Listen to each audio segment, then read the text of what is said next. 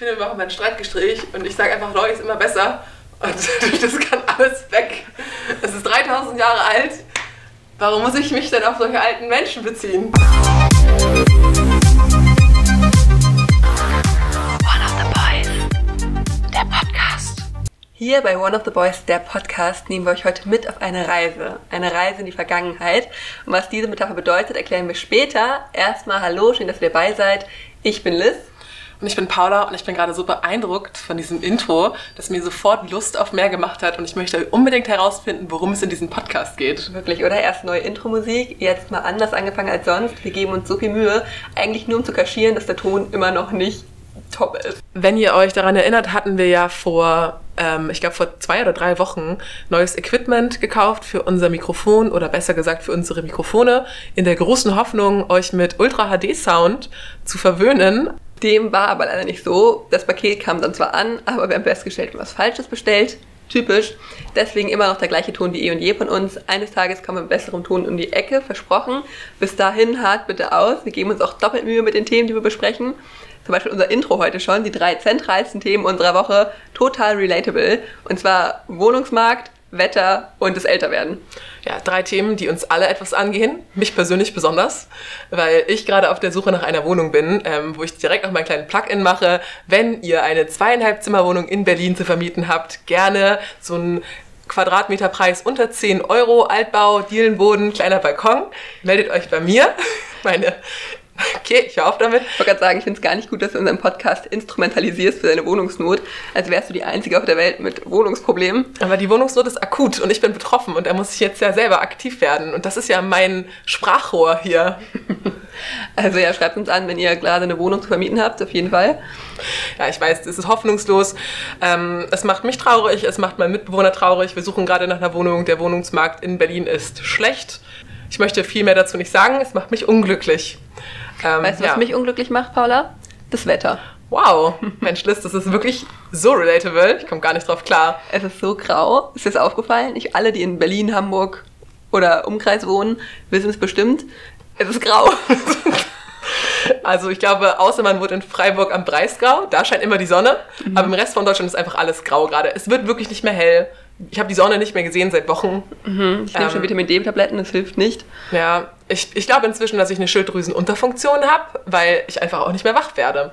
Geht mir auch so. Und ich habe auch das Gefühl, es wird von Jahr zu Jahr schlimmer und das hat was mit dem Älterwerden zu tun. Man verträgt das Wetter nicht mehr so gut, wenn man älter wird. Diese Umschwünge, Paula.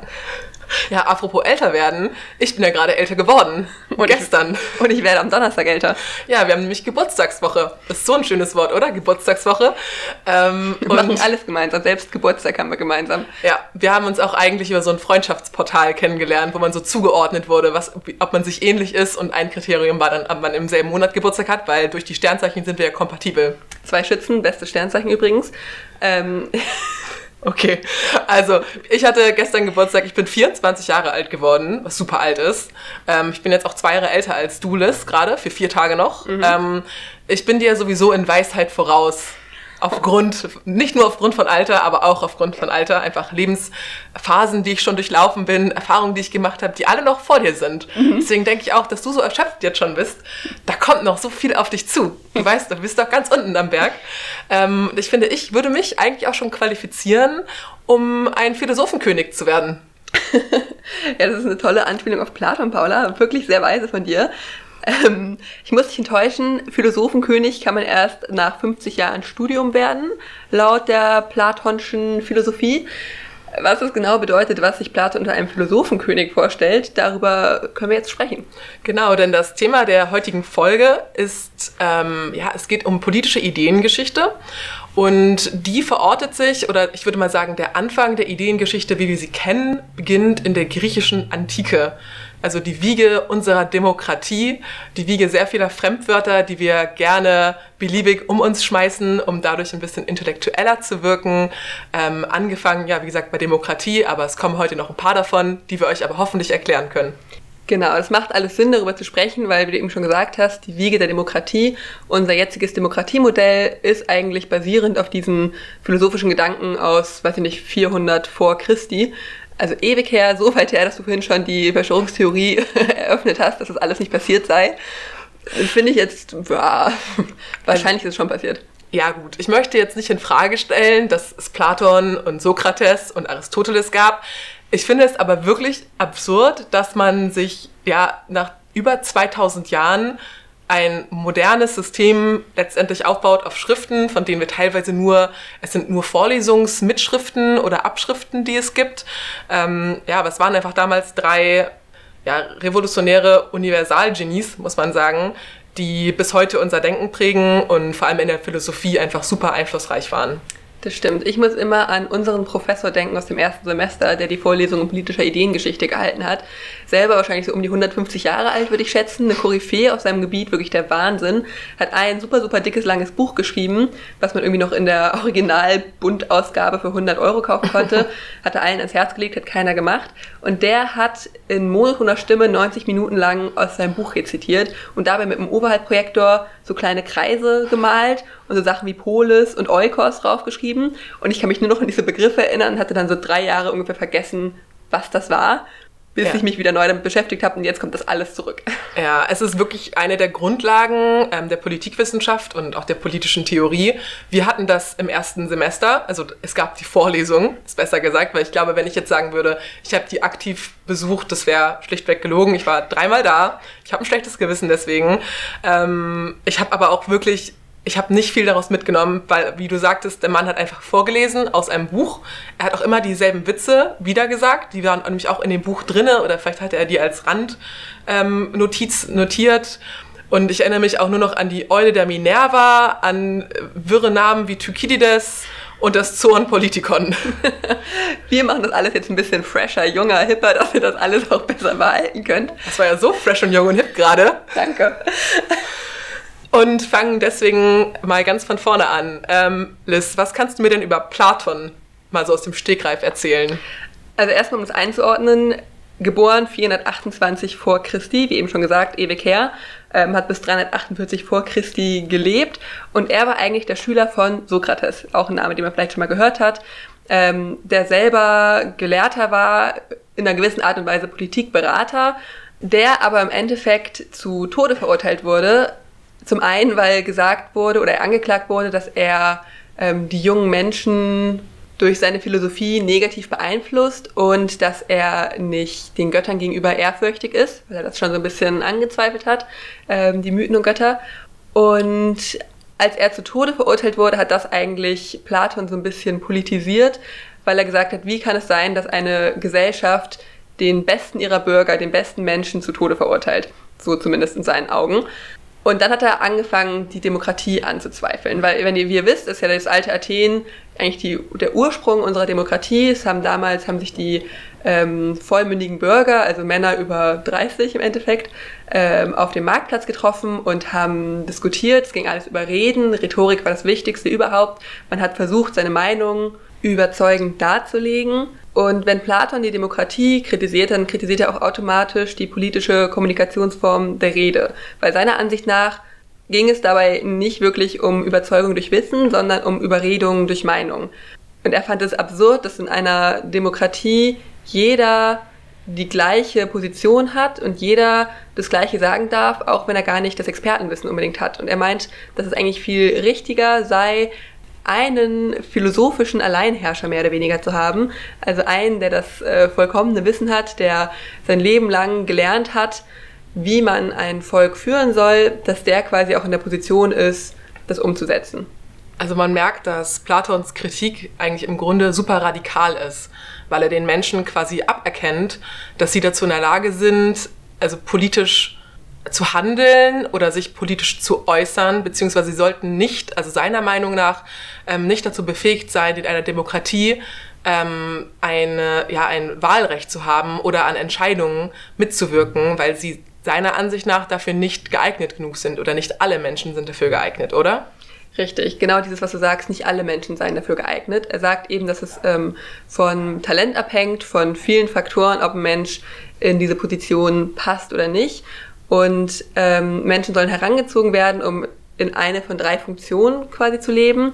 Entweder zum Zwecke der Ernährung, der Bewachung oder der Führung. Er sieht politische Ordnung damit als Organismus, ein bisschen wie bei einem Menschen, dass jeder Teil quasi für eine andere Funktion zuständig ist und demgemäß auch verschieden ausgebildet werden muss. Also die Menschen, die für die Ernährung zuständig sind, ähm, sollen als erstes ausscheiden quasi aus dem Schulsystem, danach die, die zur Bewachung zuständig sind und dann die zur Führung zuständig sind. Bewachung kann man sich ein bisschen vorstellen wie, ja, wie wir es auch jetzt haben, dass es eben eine Polizei gibt, die nach außen hin durch äh, gewaltvolle Mittel verteidigen kann und irgendwie den, den Staat oder das Land legitimieren kann und nach innen hin zur Durchsetzung der Gesetze führt. Und die Ernährung, naja, kann man sich auch vorstellen, wie es jetzt ist, dass man quasi im Privaten alles äh, leistet, die ganzen Aufgaben, die noch drumherum passieren müssen, äh, Schneider, Köche, Familienerziehung und so weiter. Und eben nur die Führung sei für diejenigen vorbestimmt, die 50 Jahre lang gelehrt haben oder gelernt haben.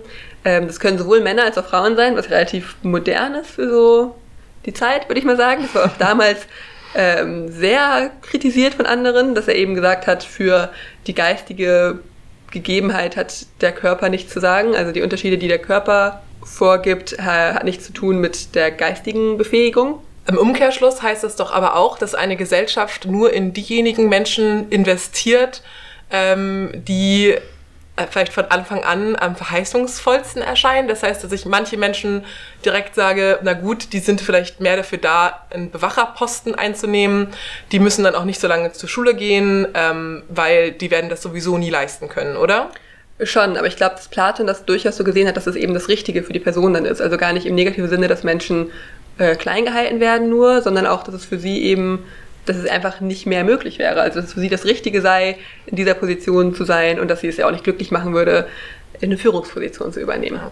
Genau, er spricht dann nämlich auch davon, dass halt eigentlich nur der Philosoph oder die Philosophin und daher auch dieser äh, Begriff des Philosophenkönigs dazu in der Lage sei, durch sein Wissen, was er sich in diesem elendlangen Studium angeeignet hat, halt zu entscheiden für die anderen. Er weiß, was gut ist, er kann die Gesellschaft steuern und lenken.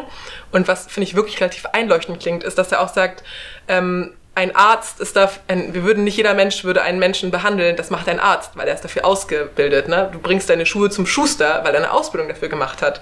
Deswegen meinte er auch, dass ein Politiker eigentlich auch dafür ausgebildet sein muss und halt nicht ein normaler Bürger sich einfach dahinstellen sollte und dann auf einmal für andere mitentscheidet oder für sich entscheidet. Richtig, ich finde, das kann man aus heutiger Sicht ähm, natürlich nochmal kritisieren, harsch kritisieren. Ähm, aber er findet eben, dass diese Personalunion von Wissen und Macht eine Ideallösung ist. Und wenn wir wieder zu dieser Metapher vom Schiff zurückkommen am Anfang, hat er eben gesagt, warum lassen wir es zu, dass viele Leute auf dem Schiff sind, das ist quasi dieses Volk, ähm, und alle haben eine Meinung, wo man hinsteuern soll, aber eigentlich nur der Steuermann oder die Steuerfrau ähm, weiß wirklich, hat das Wissen zu entscheiden, in welche Richtung gesteuert werden muss, aber fügt sich dann dem ja eigentlich willkürlichen Willen des Volkes, die willkürlichen ähm, aktuellen Wünsche, Bedürfnisse und so weiter, während er doch eigentlich vielleicht, ja wie gesagt, das eintrainierte Wissen hat, das Expertentum besitzt und auch die langfristige Sicht hat. Und das ist ja schlussendlich so dieses Bild von diesem guten, weisen Führer oder Führerin, ähm, könnte man jetzt auch das Wort Diktator benutzen eigentlich, der für ein Volk entscheidet, weil er ähm, es besser weiß und er von oben halt sehen kann, wie er seine Schafe lenken muss, damit alles ähm, richtig gut läuft und es alle auch glücklich sind, weil es ist ja wirklich nicht so gemeint, dass die Menschen, ihm wird nichts weggenommen, sondern jeder geht einfach in die Rolle rein, für die er am besten ist. Und dadurch ist es auch fair. Wobei natürlich auch der Philosophenkönig in Anführungszeichen im Endeffekt die letzte Instanz sein soll, die bestimmt, wofür man fähig ist oder was man machen soll. Von daher so richtig ja, selbstbestimmt ist das dann nicht. Und was er natürlich noch nicht gesehen hat, ist dieses moderne Legitimitätsproblem, was wir haben. Also, dass man sagt, naja, aber nehmen, nimmt das Volk denn überhaupt diese Führung an? Das mag ja noch so gerecht sein. Wer ja. weiß, wie das Volk das im Endeffekt sieht. Ja, also ich als Teil des Volks würde das jetzt auch kritisch sehen, wenn man mir sagen würde, diese Person hat jetzt 30 Jahre lang studiert, sie weiß es besser, sie handelt uneigennützig und wird für mich dann schon den richtigen Weg auswählen. Ähm, ich weiß nicht, damals waren die Bevölkerungen ja auch noch deutlich kleiner zu der Zeit, zu der Platon gelebt hat in Athen. Vielleicht gab es da noch so persönlichere Beziehungen in der in den Städten auch, aber alleine in so Großstädten oder in Staaten, wie sie heute haben, erscheint mir das abgesehen von dem ethischen Aspekt einfach unmöglich. Im Endeffekt wurden die Beherrschten ja auch manipuliert, weil es wird ihn irgendwie, er hat es auch so sich vorgestellt, dass äh, das Volk schon noch weiter diskutieren soll, aber dass die Meinung, zu denen sie am Ende kommen, nicht unbedingt die sind, die sie selber vertreten, sondern dass sie quasi dahingehend manipuliert werden, dass sie am Ende das denken, was der Philosophenkönig möchte, was sie denken. Also wenn man das jetzt übertragen würde auf die heutige Zeit, dass man vielleicht durch Medien und so weiter ähm, Dinge so framed oder so vorgibt, dass man in eine gewisse Richtung gedrückt wird, dass man auch denkt, so ist es richtig, so ist es falsch. Ähm, und das ist natürlich eigentlich ja auch schwierig. Ja, ist auf jeden Fall eine Form von Manipulation. Und du meintest ja gerade in der heutigen Zeit, es gibt ja durchaus ähm, auch vor allem aus dem rechten Flügel immer diese Kritik, nenne ich das jetzt mal, dass sie sagen, ihr denkt, ihr seid frei und ihr wählt, aber eigentlich seid ihr nicht frei und andere Menschen bestimmen für euch.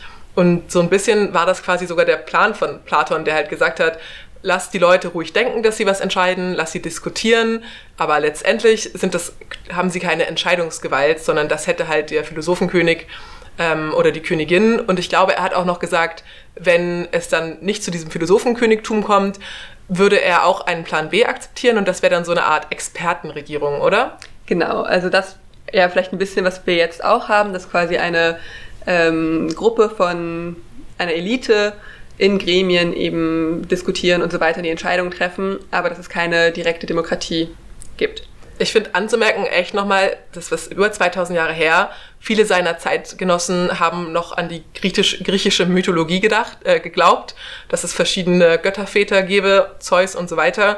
Und Platon hat zu der Zeit schon sich solche Gedanken um Demokratie gemacht, die für uns heute noch bestehen. Also das muss man sich wirklich zu, vor Augen führen, finde ich, in dem Kontext.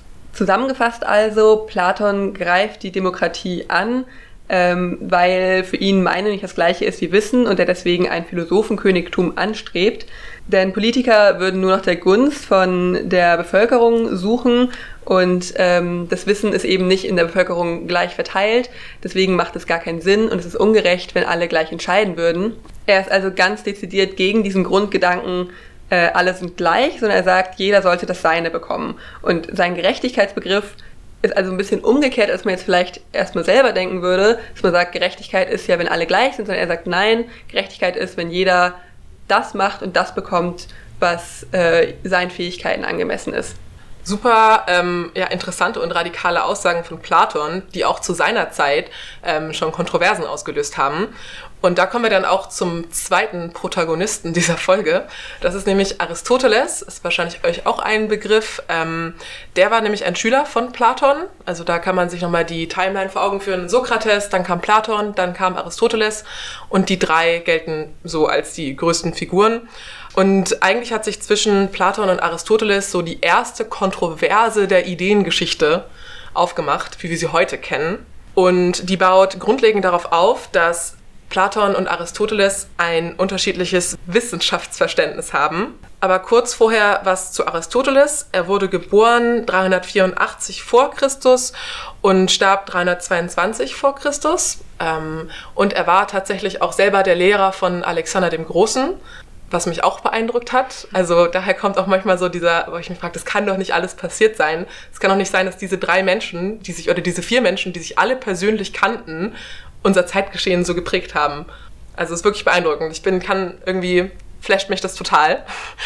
Und Aristoteles galt auch sehr lange so als der Philosoph ähm, der Geschichte und viele von seinen Erkenntnissen oder seinen ja, Thesen galten super lange einfach als Wahrheitsaussagen. Die wurden gar nicht mehr diskutiert, sondern das war so, Aristoteles hat das gesagt und es stimmt auch weil er halt nicht nur sich mit Staatstheorie befasst hat, sondern auch mit Kulturgeschichte, Poesie, Mathematik. Also der hat wirklich jede einzelne Wissenschaftsform bearbeitet und da super systematisch ähm, drüber Sachen angelegt. Und von daher sind seine Schriften bis heute, also oder wurden einfach super lange in der Geschichte so als das Nonplusultra angesehen. Es geht aber heute ja darum, wie sah Aristoteles Politik, Staat und Demokratie. Und ich glaube, so der wichtigste Punkt ist, dass Aristoteles im Gegensatz zu Platon halt der Meinung war, Politik entsteht immer in der Praxis. Und von daher kann es keine theoretischen Wahrheitsaussagen geben, weil halt jeder als in, von seinem subjektiven Standpunkt aus seine eigene Wahrheitswahrnehmung empfinden wird und daher auch verschiedene Sachen richtig oder falsch sein können. Ja, ein ganz gutes Beispiel ist vielleicht äh, diese Tatsache, dass Sokrates verurteilt wurde und dass Platon eben als ähm, ja, sich gefragt hat, wie kann der beste Bürger eines Staates verurteilt werden zum Tode. Und da geht schon los, dass Platon eben sagen würde, der beste Mensch ist auch der beste Bürger. Und Aristoteles wird das nicht so sehen, oder? Genau, denn wenn Platon eigentlich sagt, so der beste Mensch sollte auch der beste Bürger sein oder der beste Mensch ist der beste Bürger, widerspricht Aristoteles und sagt, dass es halt verschiedene Realitäten gehen kann und dass es halt zu jeder Verfassung auch den eigenen besten Bürger gibt. Und deswegen kann halt der Bürger nicht gleich der Mensch sein und nur weil jemand ein guter Mensch ist, heißt das nicht, dass er dann ein guter oder ein schlechter Bürger ist. Also er, lässt quasi verschiedene Sachen zu. Er ist damit, finde ich, in seiner Denkweise deutlich moderner als ähm, Platon das ist, der einfach sagt, die Theorie sagt das so aus, der schlauste Mensch soll der Philosophenkönig sein und jeder bekommt dann das, worin er gut ist. Und Aristoteles sagt, wie gesagt, Politik entsteht in der Praxis. Wir können das nicht ganz von der Theorie ableiten, sondern wir müssen halt von dem herkommen, was wir sehen und was wir beobachten und wie die Menschen sich verhalten. Also wie ist der Mensch als Wesen und wie ähm, verhält er sich dann in der Gesellschaft. Und da kann ich jetzt auch direkt eine Überleitung zum Zoon Politikon machen und zu der Polis.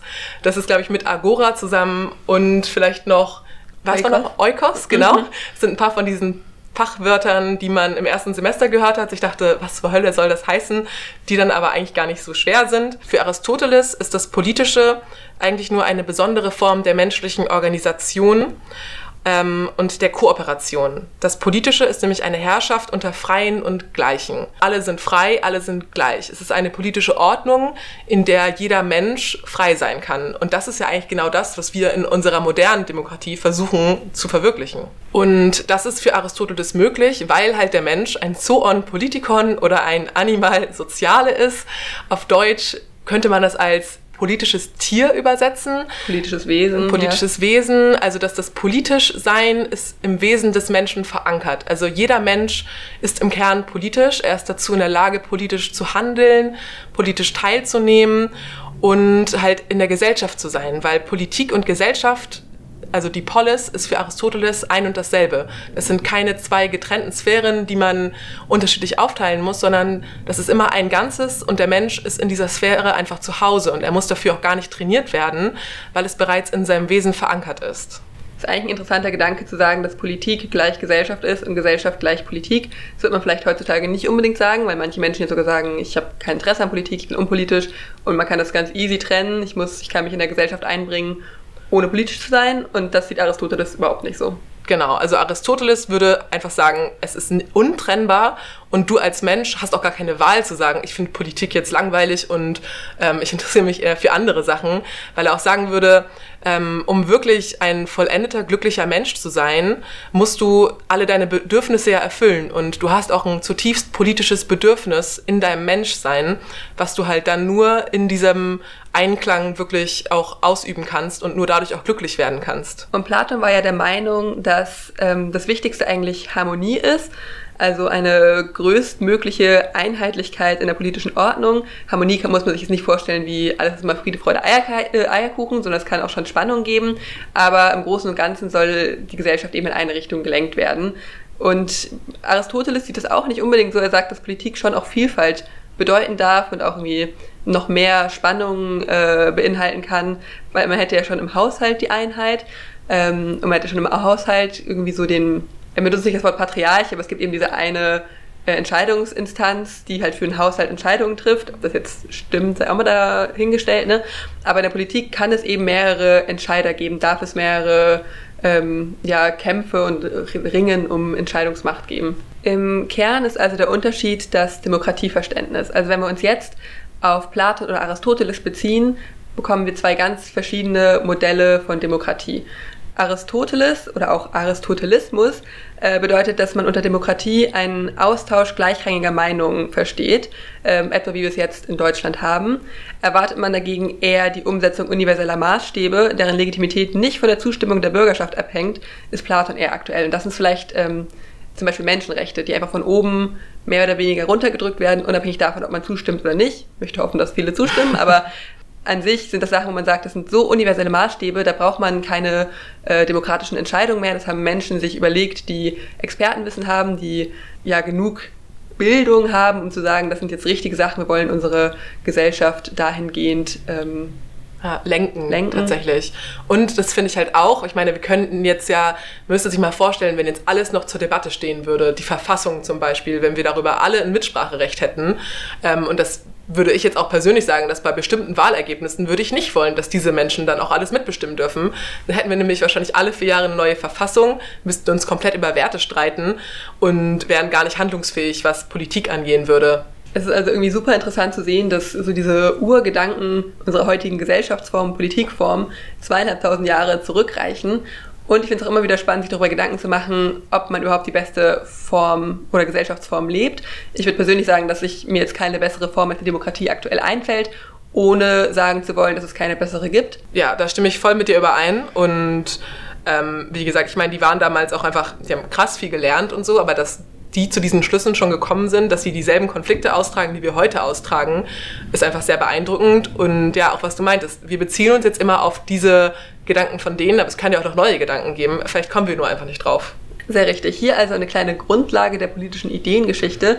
Äh, wir haben ganz am Anfang angefangen und immer mal wieder in den nächsten Monaten werden wir ein bisschen den Zeitstrahl äh, zur heutigen Zeit nach oben wandern äh, und ein paar andere wichtige Denker und Denkerinnen vorstellen.